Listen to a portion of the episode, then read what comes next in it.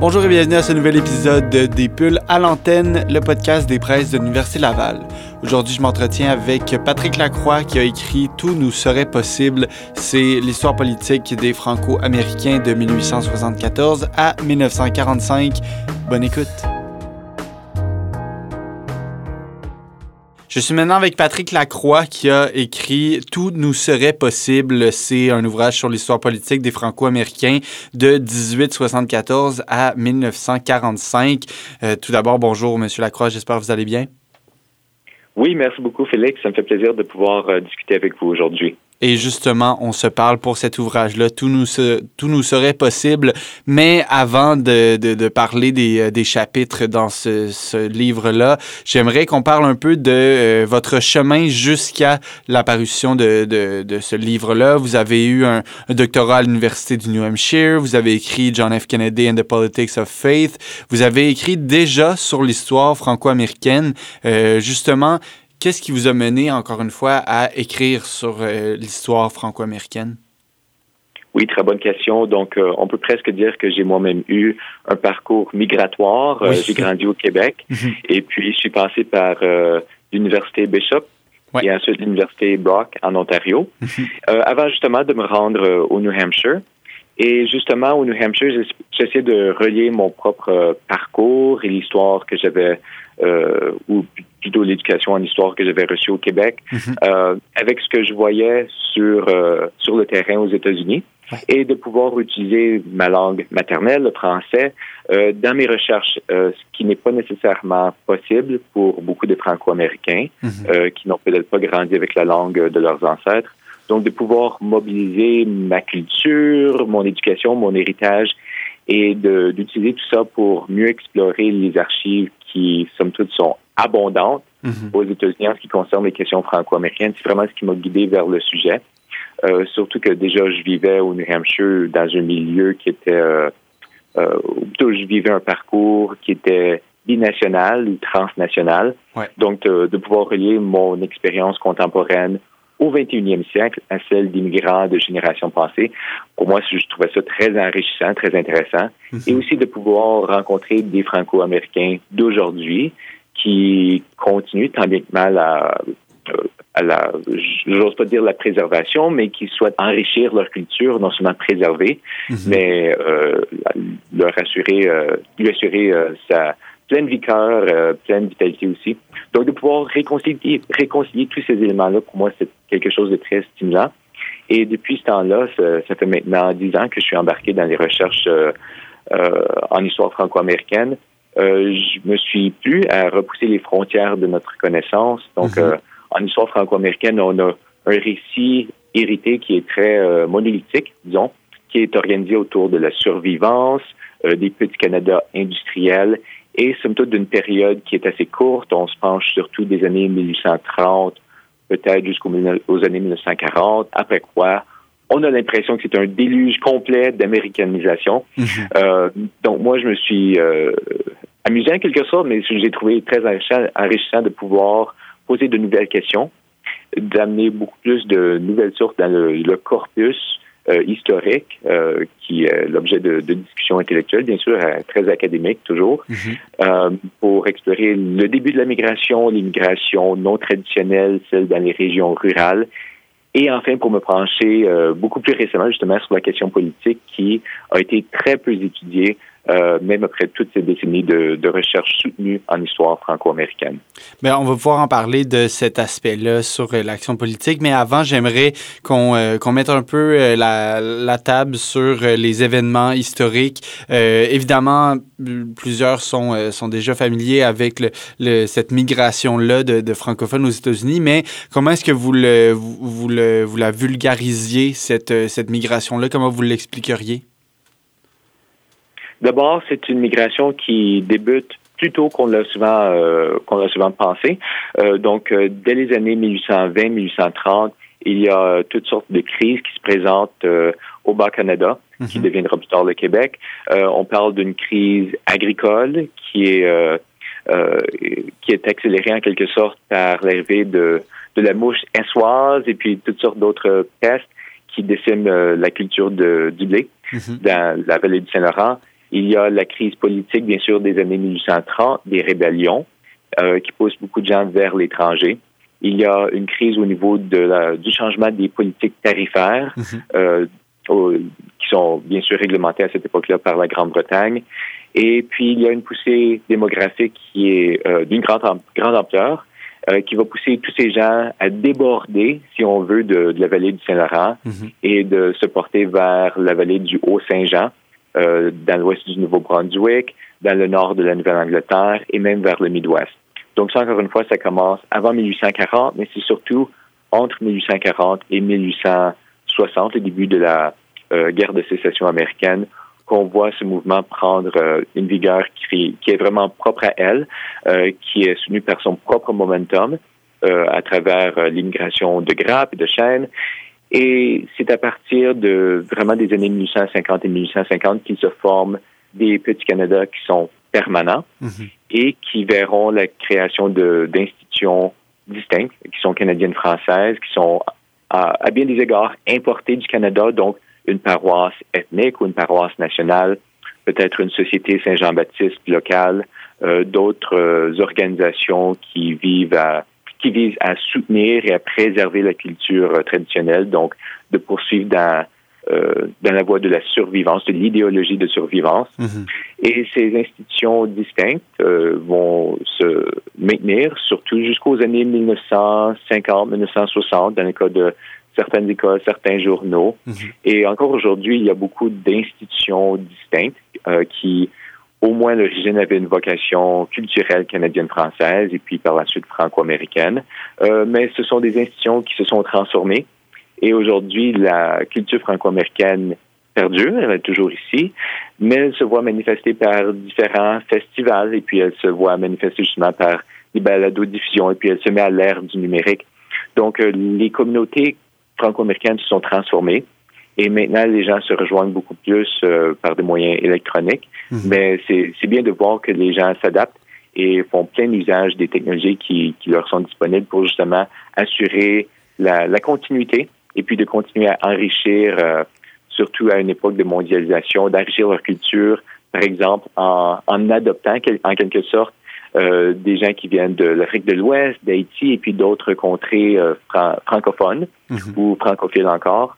Donc, euh, c'est vraiment, il, s'est produit une transformation, mais moi, je doute beaucoup de, de tout récit qui est fondé sur un déclin inévitable comme on retrouve très souvent dans les, dans les synthèses. Mhm.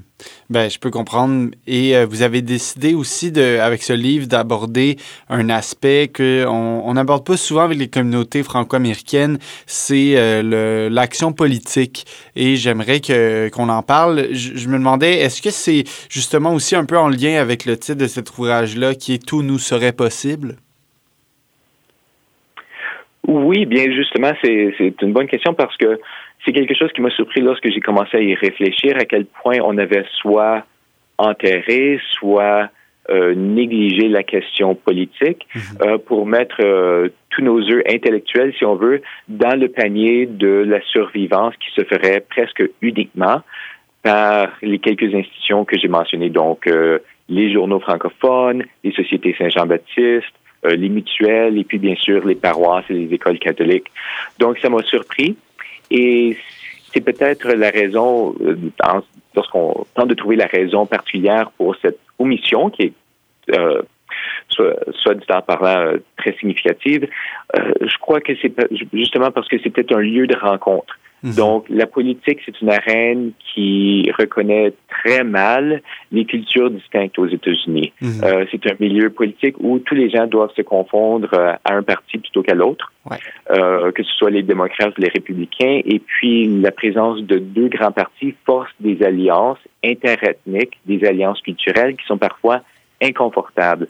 Donc, moi, je soupçonne, euh, pour l'instant, je devrais faire plus de recherches euh, dans cette voie, mais je soupçonne que justement les, les gens qui ont défini la survivance et qui ont commencé à produire l'histoire franco-américaine se sont dit que c'était un lieu d'américanisation, cette scène politique ou l'arène mhm. politique, euh, où les gens feraient toutes sortes de compromis culturels afin de pouvoir faire valoir leurs intérêts dans les couloirs du pouvoir civique. Alors que ce n'était pas, comme j'essaie de le prouver justement dans mon, dans mon livre, ce n'était pas nécessairement le cas. Ben justement, abordons euh, les chapitres de ce livre Tout nous serait possible. Dans le premier, vous euh, parlez de, euh, d'une époque qui se situe entre 1874 et 1908. Vous parlez de l'organisation à la représentation. pourquoi est-ce que vous avez aussi décidé d'appeler ça tâtonnement? D'abord parce que c'est très difficile pour les Canadiens français qui viennent s'implanter d'abord de façon temporaire, puis mhm. ensuite de façon permanente aux États-Unis, euh, encore une fois, d'importer ou d'apporter leur euh, vie politique ou leur cheminement politique, tout ce qu'ils ont connu au Canada. Mhm. Donc, euh, la scène politique états-unienne ne reflète pas parfaitement ce qu'ils ont vécu au Canada. Et encore une fois, ils doivent euh, presque se parfaire une nouvelle éducation politique pour mieux comprendre le, nouveau milieu dans lequel il se trouve. Et c'est une scène qui est déjà bien développée, qui est déjà bien organisée au plan de vue, au point de vue euh, idéologique et puis euh, partisan et même culturel, si on parle de l'implication des Irlandais et puis des Allemands et puis d'autres groupes euh, d'immigrants. Donc, il doit y avoir ce, ce type de tâtonnement euh, d'implication qui est au début très provisoire, qui est mhm. incertaine, où les gens tentent de faire euh, valoir leurs intérêts, encore une fois. Mais ce n'est pas toujours facile d'agencer la culture ancestrale et puis ce qu'ils ont vécu aux institutions de, de la communauté d'accueil ou du pays d'accueil. Et donc, ce processus de tâtonnement d'éducation euh, doit se faire à travers les élites euh, franco-américaines qui ont déjà le capital financier et puis le capital intellectuel et culturel pour euh, d'abord se porter candidat et puis en modelant la pensée politique des Franco-américaines à travers les journaux et puis toutes sortes d'autres euh, d'autres institutions et d'organisations, de pouvoir les amener dans un camp plutôt qu'à l'autre ou de leur montrer comment on fait.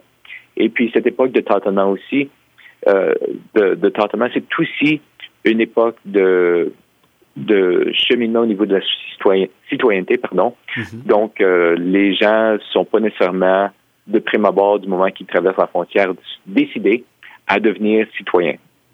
Donc, il doit y avoir ce sens de, de, permanence, l'idée qu'ils peuvent euh, implanter leur famille, que c'est euh, désormais leur pays et non seulement euh, un pays qu'ils visitent pour obtenir quelques sous pendant quelques mois à la fois. Donc, en fait, ce qu'on ce qu'on retrouve au cours de cette première période que vous décrivez, c'est un cheminement qui est très lent parce qu'il y a très peu de, familles qui se décident à mhm. s'implanter aux États-Unis pour toujours, du moment qu'ils traversent la frontière. Donc, les campagnes de naturalisation euh, pour, pour euh, vraiment accentuer le pouvoir politique des Franco-Américains euh, sont, pour la plupart, elles marquent des gains, mais sans grande réussite.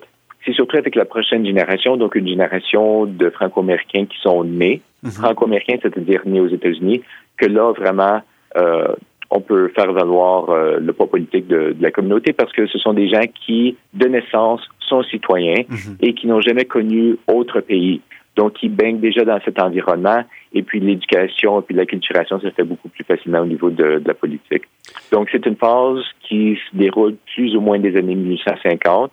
Moi, je débute vers 1874, mais il y a des, des tâtonnements, comme on dit, mhm. bien avant ça, et qui se passent jusqu'à la fin du euh, 19e siècle, moment auquel, justement, on a une deuxième génération qui elle-même est née citoyenne et qui portera le flambeau pendant une autre génération.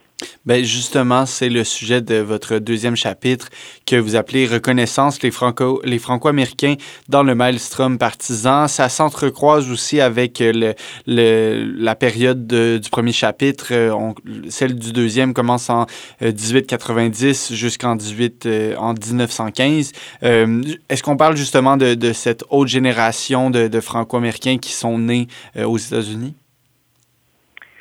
C'est un peu des deux. Donc, on a des, des figures exceptionnelles euh, qui tentent de, de, mobiliser la communauté. Puis, ces figures exceptionnelles sont euh, presque toujours des gens issus de, de, la bourgeoisie professionnelle ou commerciale, qui est un peu plus âgée. Ce sont des gens qui se sont implantés aux États-Unis, qui, encore étant exceptionnels, se sont décidés à accepter la citoyenneté après avoir demeuré aux États-Unis ou dans un État spécifique pendant trois ou cinq ans, tout dépendant des États et qui, eux, euh, étaient impliqués dans les journaux franco-américains comme Le Messager à Lewiston, euh, La Tribune à Woonsocket, il y a aussi euh, Le National à l'OL pendant un certain temps.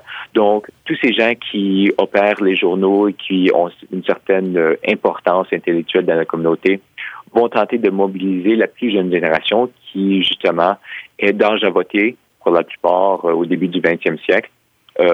Pour ne pas dire que, bien sûr, l'immigration continue après cette période, mhm. mais au moins il y a ce, bassin d'électeurs qui sont, par leur nombre, euh, de sorte à peut-être euh, transformer le paysage politique des États-Unis ou même de faire euh, gagner un candidat ou un parti plutôt que l'autre. Donc ça, c'est vraiment la fin du, 19e siècle. Et puis ce poids politique, euh, bon, on n'a pas de, de, chiffres parfaits provenant de cette période mhm. ou encore des, des échantillons qui, qui, nous permettraient de, de, bien reconnaître, comme des sondages par exemple, qui nous permettraient de bien reconnaître les idées ou les penchants. Mais c'est à une époque justement où on commence à voir des gestes de reconnaissance offerts par les deux partis, comme quoi les Canadiens français ou les Franco-américains sont assez nombreux, sont assez populeux pour pouvoir faire la différence lors d'élections. Et ça, on le voit des, dans plusieurs États, euh, dans le Nord-Est, euh, dans les sept États du Nord-Est, donc la Nouvelle-Angleterre et l'État de New York, euh, à partir des années 90, et puis ça va se poursuivre jusqu'après la, pardon, la Deuxième Guerre mondiale. Ben justement, je veux euh, en parler de ce troisième chapitre qui est euh, qui commence en 1915 jusqu'en 45. C'est des années importantes pour euh, pour les pour l'histoire en général, mais c'est le temps aussi où il va y avoir de nouveaux obstacles pour les Franco-américains. Et tantôt vous parliez de justement choisir un côté pour pour un parti politique. Ben là, il va y avoir une, une convergence partisane. Comment est-ce que vous l'avez vous l'avez décrite? Bien fait, c'est tout à fait juste de dire qu'il y a beaucoup d'obstacles, mais c'est aussi une période de grande réussite, euh, même de, peut-être les plus grandes réussites dans l'histoire politique franco-américaine euh, dans, sa, dans son envergure euh, complète. Donc, euh, c'est un paradoxe qu'il y a tant d'obstacles, et les obstacles qui sont présentés aux franco-américains, on peut croire qu'ils sont le résultat justement d'une influence croissante des franco-américains franco-américains. Donc, je m'explique. Les franco-américains, dans les années, début des années 1900, 1910, 1920, de plus en plus, c'est un électorat essentiel au succès, dans plusieurs États, euh, au succès d'un parti plutôt que de l'autre. Et alors que ces franco-américains tentent de plus en plus, étant de la, euh, appartenant à la classe ouvrière, euh, ils vont pencher de plus en plus vers les démocrates. Les républicains vont utiliser tous les, les mécanismes pour ne pas dire les manigances euh, qui leur sont disponibles pour bloquer ce pouvoir politique potentiel. Et puis, on peut même dire que le Ku Klux Klan, qui réémerge au cours de cette période et qui est particulièrement fort dans le Maine, dans le Vermont et puis quelques autres États, euh, se développe justement pour contrer le pouvoir croissant non seulement des Franco-Américains, euh, mais de toutes les minorités religieuses et culturelles dans le Nord-Est. Donc ça, ça en est un exemple. Et puis, en raison de la Première Guerre mondiale et puis de la crise d'américanisation qui se produit en 1917-1918, où on doute de la loyauté, des allégeances, même des, minorités ethniques dans le Nord-Est. Alors là, plusieurs États vont entériner des lois qui, euh, qui tentent d'accélérer l'assimilation, par exemple, par euh, l'enseignement en anglais obligatoire. Et ce sont des lois, par exemple, qui sont passées euh, et qui, qui entre en vigueur dans le Rhode Island, dans le Maine, et qui passe très près de, d'être en vigueur dans le Vermont et d'autres États. Donc, euh, beaucoup de, encore une fois, beaucoup d'obstacles que, que l'on doit reconnaître, et puis euh, les synthèses qui, que nous avons, euh, les six grandes synthèses en histoire franco-américaine du Nord-Est, font bien état justement de ces obstacles-là, mm-hmm. dont le livre récent de David Verman. Mais je dois aussi mentionner qu'on n'a pas vraiment reconnu autant que peut-être qu'on devrait. Euh, justement, ces succès-là. Et puis, l'arène politique, c'est l'un des endroits sociaux et culturels, euh, et bien sûr politiques, où on voit les percées des Franco-américaines, euh, des Franco-américains qui sont de plus en plus euh, euh, confortables dans cette arène politique et qui cherchent à défendre leurs droits et qui, d'ailleurs, euh, je le mentionnais il y a quelques minutes, qui penchent de plus en plus du côté démocrate et c'est à cette époque que beaucoup de maires franco-américains vont percer. mhm. ou plutôt des candidats à la mairie qui vont percer et puis qui deviendront les chefs de leur municipalité et qui, somme toute, en tant que groupe, tous ces gens-là vont participer à la coalition du New Deal de Franklin Roosevelt mhm. et demeureront surtout dans le, le giron démocrate pendant disons, euh, un peu plus d'une génération, au moins jusqu'à la fin des années 60 et du début des, années 1970.